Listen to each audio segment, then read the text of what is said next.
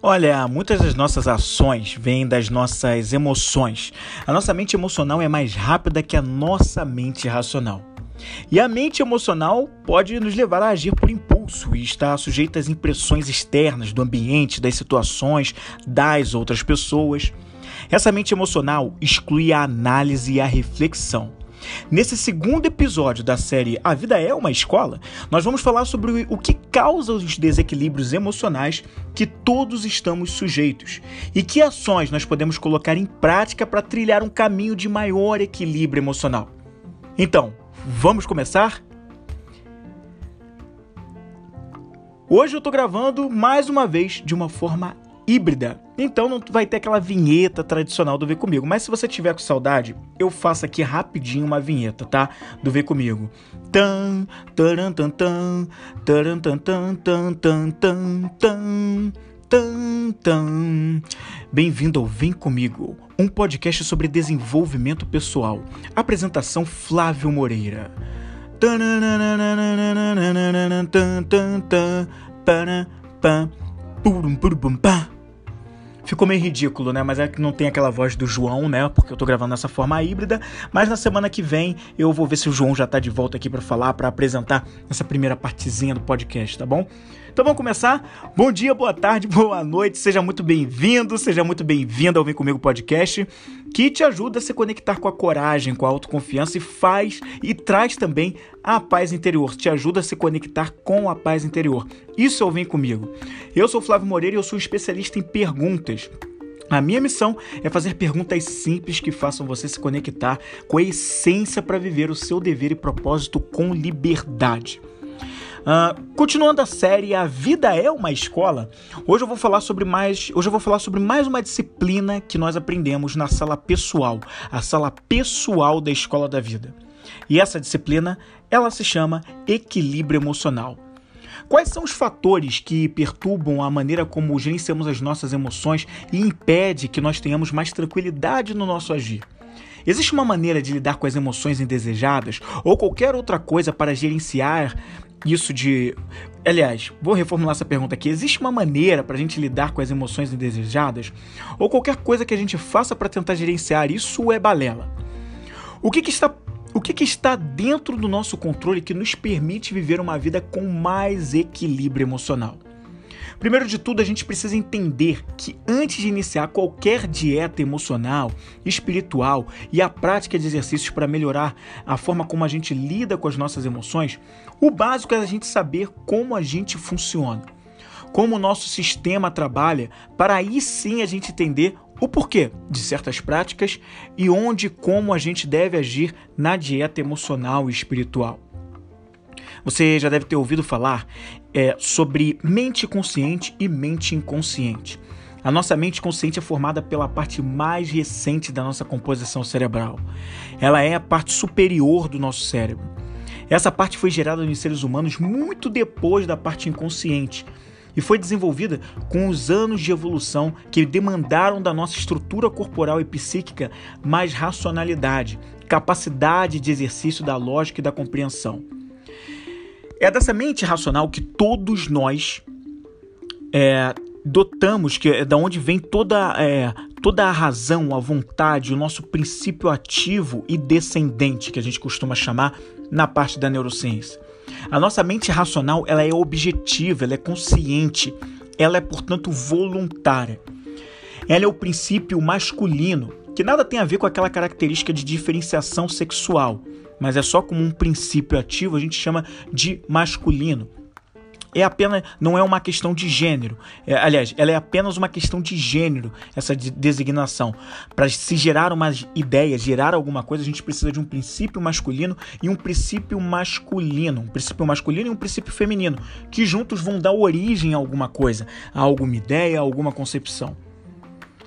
Por outro lado, nós temos a mente subconsciente, que é a estrutura mais antiga da nossa composição cerebral. Essa mente subconsciente é subjetiva, é involuntária, ela é passiva.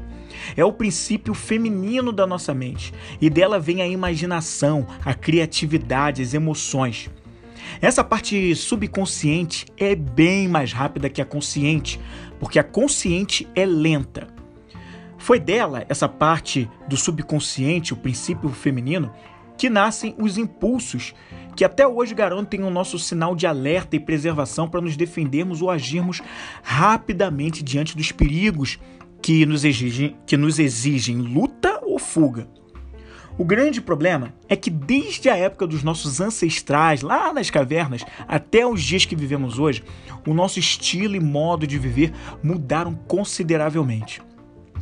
A gente já não corre mais aquele risco de ser facilmente engolidos por predadores.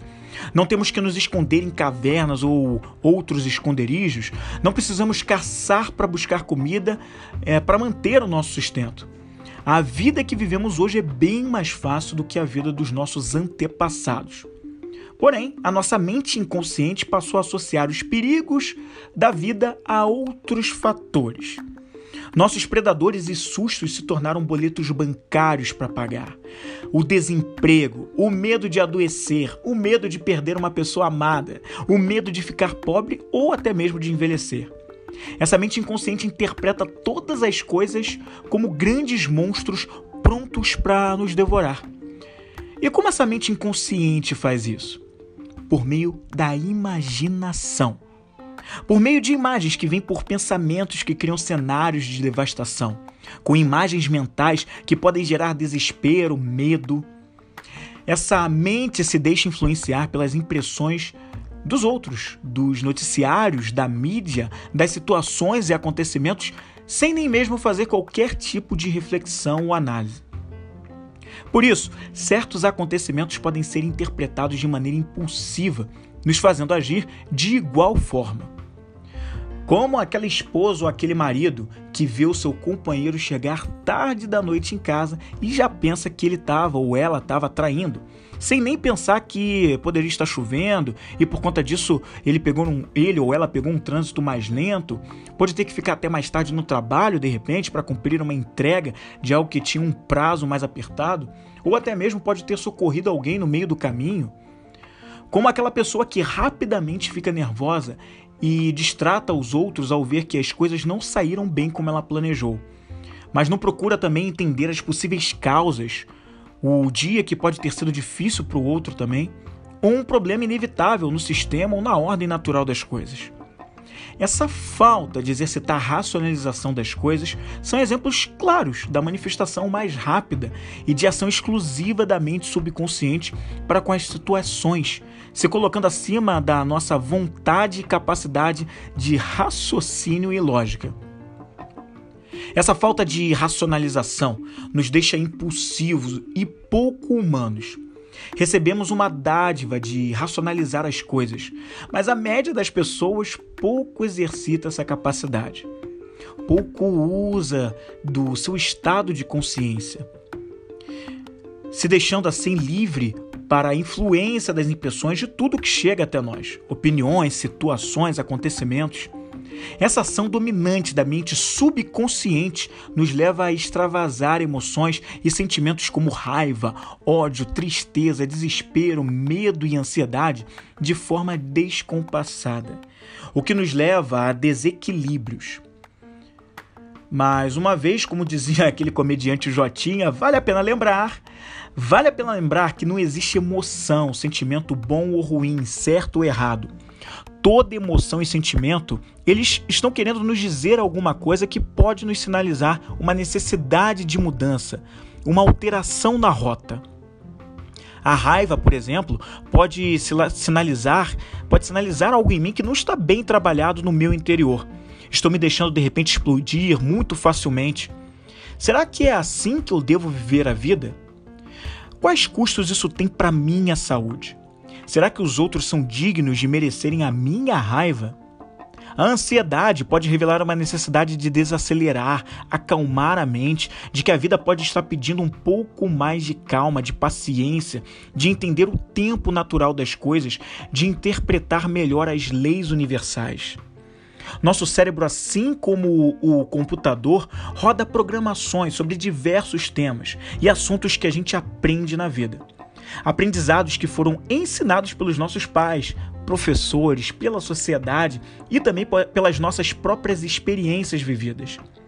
Pequenas frases, diálogos, conversas que ouvimos sem nem mesmo fazermos parte, tudo isso tem influência na construção dos programas que são rodados na nossa mente. Esses programas dão permissão e constroem os nossos pensamentos, as imagens mentais sobre aquilo que foi programado. Como se o programa fosse o aplicativo instalado no. Como se o programa fosse o aplicativo instalado e os pensamentos fossem aqueles conteúdos que estão presentes nesse aplicativo. A lógica é até muito parecida com o YouTube. Veja só, você baixa o aplicativo do YouTube no seu smartphone. Quando você abre esse aplicativo, você encontra um mundo de vídeos lá dentro. Cada tema de vídeo que você pesquisa no YouTube traz uma série de conteúdos sobre aquele determinado tema. Tudo obedecendo uma programação. Cada vídeo acessado é como se fosse um pensamento que você acessou pela programação do que foi pesquisado. Você assiste ao vídeo, assim como assiste a imagem do pensamento na sua mente. Se o programa que roda, nossa, que roda na nossa mente é de que todo homem trai e toda mulher gosta de dinheiro, o vídeo que você vai assistir na sua mente é sempre ou quase sempre dessa imagem, justificando e embasando aquela programação, dando força cada vez maior ao que você pensa e aprendeu. Logo, essas informações viram verdades incontestáveis para você. Essas informações essas informações incontestáveis, perdão, vão sempre arranjar um jeito de se manifestarem quando você estiver em um relacionamento, na primeira oportunidade de brecha dada para que possam aparecer. Eles vão aparecer. Como no exemplo do companheiro chegando tarde em casa sem nem mesmo racionalizar que existem outras possibilidades para o ocorrido além de uma possível traição. Esses vídeos que são rodados geram algum tipo de emoção em você. Você pode levar você pode ser levado à alegria, à satisfação, a uma sensação de amor, de compaixão, como também pode levar ao medo, ao ódio, tristeza, desinteresse, estado deprimido. Tudo depende da programação que roda aí na sua mente e dá origem e dá origem, perdão, ao que você pensa. E o que eu vou sentir vai me levar a me comportar e agir de uma determinada maneira. Seja mais motivado, energizado ou indiferente, como desmotivado, sem energia e vitalidade e com medo, ansiedade e raiva, por exemplo. Gostando ou não, acreditando ou não querendo acreditar, nós estamos sujeitos às leis universais. E essa lei que mostra a relação e o reflexo sobre o que eu penso no que eu faço é conhecida como lei de correspondência. Essa lei basicamente diz o seguinte: o que está em cima é como o que está embaixo, e o que está embaixo é como o que está em cima. Ou seja, o que eu tenho de programação mental rodando em mim tem impacto sobre o que eu penso, que por sua vez tem reflexo no que eu sinto e, como consequência, influenciam no que eu faço. Quem pensa que pode fazer dinheiro em qualquer situação, seja qual for o momento uh, de vida que esteja passando, seja mais ou menos, com mais ou menos dificuldade na vida, tem resultados inteiramente diferentes daquela pessoa que acredita que dinheiro é a raiz de todo mal e que, tem, e que quem tem dinheiro é corrupto. Logo, as programações que rodamos impactam nossos resultados na vida, principalmente porque estão ligados ao que fazemos no nosso agir. Por isso é tão perigoso você dizer a si mesmo em qualquer situação que não consegue, principalmente sem nem mesmo tentar pois você já coloca uma barreira que impede a permissão para fazer diferente e tentar uma mudança de resultado. Logo, tudo permanece na mesma, no resultado muitas vezes indesejado. Essa linha de pensamento impede a sua evolução e baixa sua confiança em si mesmo ou em si mesma. Além disso, abre portas para desmerecer a autorresponsabilidade Pois se você sempre acredita que não pode, não consegue, você não se coloca como protagonista da sua própria vida e pode culpar os outros e as situações sobre os seus problemas. Agora, somente pense como você se sente em relação à não mudança dos seus próprios resultados indesejados. Como você se sente com a própria mudança de comportamentos que não deseja, que você não deseja mais exibir e que já reconhece que estão te prejudicando? Existe uma maneira de mudar tudo isso, e ela passa por alterar os aplicativos prejudiciais que rodam na sua mente. Isso é mudar a programação que leva aos pensamentos que não fortalecem os seus sentimentos e o seu agir. O alcance do equilíbrio emocional passa pela alteração desses programas mentais. Para mudar uma programação mental prejudicial, eu preciso mudar muito mais do que tenho usado. A minha mente racional, aquele princípio masculino que expressa a vontade e é ativo, objetivo e consciente. Essa é a ação que eu faço num primeiro momento. O domínio da mente subconsciente vem por meio da vontade exercida pela mente consciente, quando eu decido o que eu quero mudar. Um dos importantes passos para o exercício dessa vontade, a transmutação mental.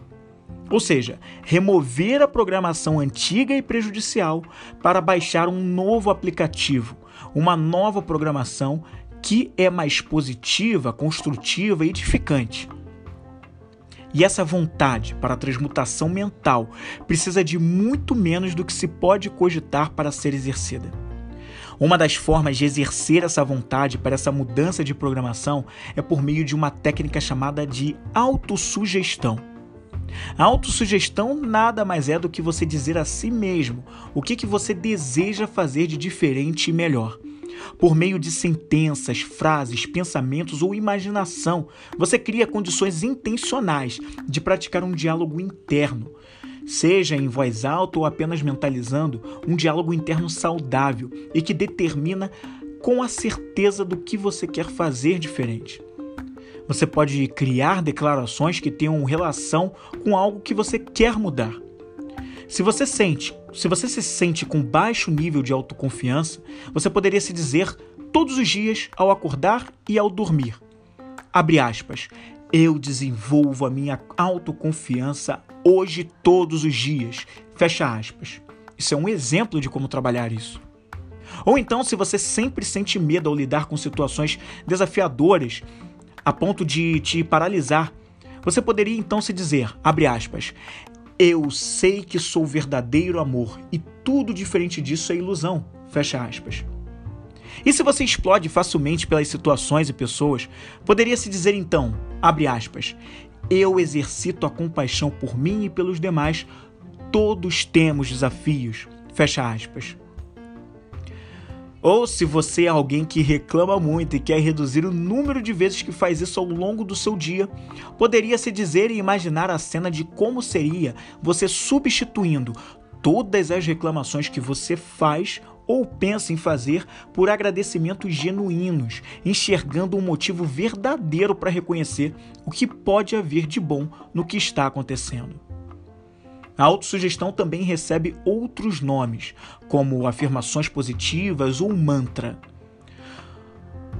Suas sentenças, que são repetidas várias vezes a fim de induzir a mente em um processo meditativo de concentração e reeducação para mudanças. Essa é a intenção das afirmações positivas, dos mantras da autossugestão. Repetir frases que nos ajudem a entrar num processo meditativo de concentração e reeducação para mudança interna.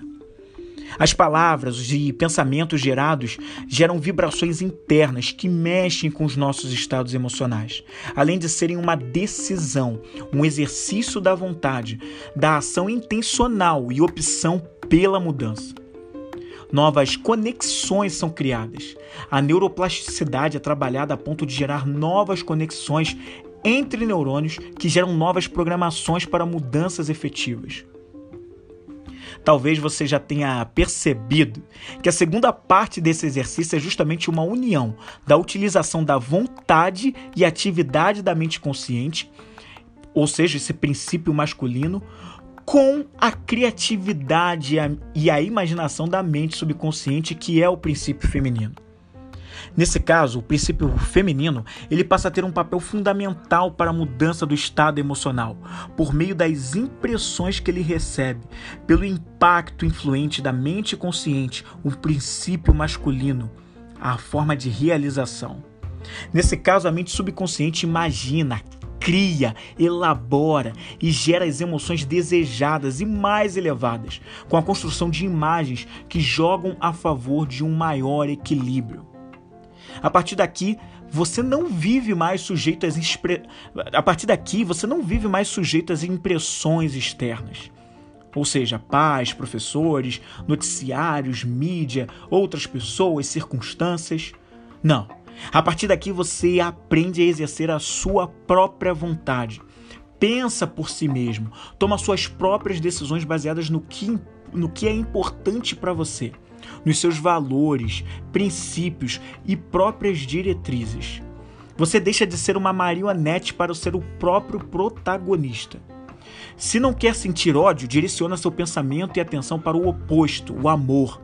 Se não quer sentir medo, você, você direciona sua atenção para o estado desejado e que é o oposto a este, que é a coragem. Sempre dirigindo a atenção para o oposto do estado indesejado, para atingir frequências de pensamentos e programações mais elevadas. Essa é a chave para o alcance do verdadeiro equilíbrio emocional. O equilíbrio que consiste na atuação conjunta da mente consciente com a mente inconsciente.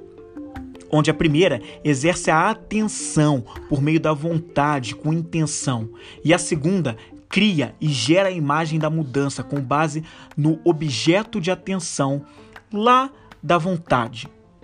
A gente não pode esquecer aqui o quanto essa vontade se desdobra em outras maneiras para o exercício da vontade, como por exemplo exercitar o que chamamos de aptidões emocionais, que consistem em sabermos identificar e rotular o que nós sentimos. Momento a momento, saber dar nome sobre que sentimentos e emoções nós estamos operando. Será que sabemos nomear com precisão o que nós estamos sentindo? Também significa expressar sentimentos. Como seria expressar sentimentos de uma forma correta? Existe uma maneira de dizer e mostrar o que sentimos sem magoar os demais e ao mesmo tempo sem nos sufocarmos. Também implica em avaliar a intensidade do que sentimos. Se estou ansioso agora, de 0 a 10, que pontuação eu dou para essa intensidade da minha ansiedade? Saber lidar também com sentimentos. Diante da tristeza, como eu lido com o que me aflige? Qual seria a maneira mais positiva de lidar com isso, apesar de ser verdadeiramente triste? Saber adiar uma satisfação e controlar os impulsos, e controlar os impulsos, perdão, sempre me perguntando se preciso agir ou ter aquilo na hora, se seria sábio ter, conter ou não, se seria sábio é, conter ou poupar, naquele momento? Qual seria a melhor maneira de agir ou não? Se me levaria a me arrepender depois? Ou se causaria um mal a alguém? Saber reduzir a tensão dos meus sentimentos? Isso é importante também. O que me ajudaria a sair de um estado esfervescente, emocional, de um sentimento, para um, para um, um estado de mais serenidade. Saber as diferenças entre sentimentos e emoções também é extremamente importante, onde a emoção é um processo automático do nosso sistema, coordenado por uma programação do cérebro, que nos leva a agir rapidamente diante das situações por meio do desencadeamento de processos no corpo que nos levam a essa ação. Enquanto o sentimento já é um processo que vem depois, que nos leva aos reflexos da emoção. É o que eu sinto como medo, como raiva, como ansiedade, ódio, alegria. Além disso, devemos também desenvolver as aptidões que nós chamamos de, com, de, de comportamentais, como ter um diálogo interno saudável para reforçar comportamentos edificantes ou lembrar de como lidar melhor com as situações. Trabalhar a leitura das situações pela perspectiva de outras pessoas e de uma comunidade maior e entender a influência disso usar etapas para resolver os problemas a partir da construção de metas, controle de impulsos, identificando alternativas e prevendo consequências. Compreendendo também quais comportamentos são ou não adequados diante das situações. Também procurando enxergar e criar, criar expectativas que sejam realistas para mim mesmo e por último, desenvolver mais as aptidões chamadas de comportamentais. Aliás, eu falei antes, não eram comportamentais, as aptidões eram cognitivas, dessas que eu acabei de falar. E agora sim eu falo das comportamentais, que estão ligados a comunicar-se de uma maneira de, de uma maneira que a gente use o contato visual, pela expressão facial, pelo tom de voz e pelos gestos, por exemplo. Isso aí configura a parte não verbal do comportamento. E também fazer pedidos de uma forma clara e transparente, não se deixar influenciar por críticas negativas e de ter uma abordagem uh, que não seja elevada diante delas. Ouvir os demais e estar com um grupo de pessoas com comportamentos positivos. Isso aqui faz parte dos comportamentos, é, aliás, das aptidões comportamentais verbais, no caso. Então, esses são pontos importantes para nos ajudarem a alcançar um maior equilíbrio emocional. Passa exatamente por isso aqui a gente dar esses passos rumo ao equilíbrio emocional. Eu aqui tenho no Vem Comigo Podcast uma série que fala sobre inteligência emocional que foi destrinchada em seis episódios e foi ao ar no ano de 2020. Você pode voltar aqui e assistir essa série que começou no episódio 21 do Vem Comigo Podcast e foi até o episódio 25 ou 26, se eu não me engano. Foi muito interessante e você consegue até ver cada um dos episódios foi, foi, foi direcionado para falar de, uma, de um pilar dos cinco pilares da inteligência emocional e o primeiro episódio foi para apresentar a inteligência emocional de uma forma mais ampla e mais geral. O episódio de hoje foi voltado para como te ajudar a, nesse caminho, na escola da vida, a lidar melhor com essa disciplina. E se a sua nota hoje você considera como uma nota baixa nessa área da tua vida, o equilíbrio emocional, como você pode dar passos concretos com práticas para te ajudar nessa dieta emocional e espiritual e ao mesmo tempo adotar comportamentos edificantes que te ajudem a praticar o exercício mental e espiritual para elevar a frequência dos seus pensamentos, estando com uma mente mais equilibrada. O ponto é sempre o equilíbrio, por isso essa disciplina fala sobre equilíbrio emocional. E se você quer saber um pouco mais sobre como eu posso te ajudar com isso, você pode entrar no link que vai estar disponível aqui na descrição desse programa e vai poder falar até diretamente comigo, quem sabe conhecer mais sobre o que eu faço mais para te ajudar nessas questões. Muito obrigado pela audiência, por você estar aqui comigo em mais esse episódio do Vem Comigo Podcast. E na próxima semana eu volto com mais um novo programa. Eu fico por aqui e vem comigo.